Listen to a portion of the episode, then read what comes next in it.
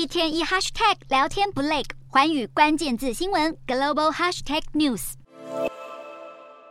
距离二零二四年美国总统大选还有一年多时间，前美国总统川普就已经提前开跑，宣布竞选，宣称要夺回被民主党偷走的白宫大位。不过，在正式成为共和党提名候选人之前，川普得先在党内初选击败声势水涨船高的佛州州长迪尚特。尽管迪尚特自去年期中选举以来，党内支持度猛涨，但最新民调却显示，他要翻盘赢过政治老江湖川普还颇具难度。十八日民调显示，川普目前党内支持度高达四十八趴，迪尚特支持度则是三十一趴，落后川普十七个百分点。接着，第三名的前副总统彭斯支持度只有八趴，第四名的前怀俄明州众议员钱尼只有四趴，完全不是川普的对手。竞选活动尚未登场，川普就已经开始攻击那些不忠于自己连宗教机构也不放过。川普当地时间十六日就谴责基督教福音派教会领袖拒绝挺他再战二零二四。福音派教友在过往两次大选都是川普基本盘，要是少了他们的加持，川普将流失大量选票。不同于超前部署的川普，另一位曾经也传出要再战二零二四的现任美国总统拜登，却到目前为止都还没有正式宣告参选。华府消息人士透露，拜登将在二月七日发表国情咨文后，才会宣布拼连任。只不过，拜登本月被爆出在办公室与住家藏有多份机密文件，恐怕对选情越来越不利。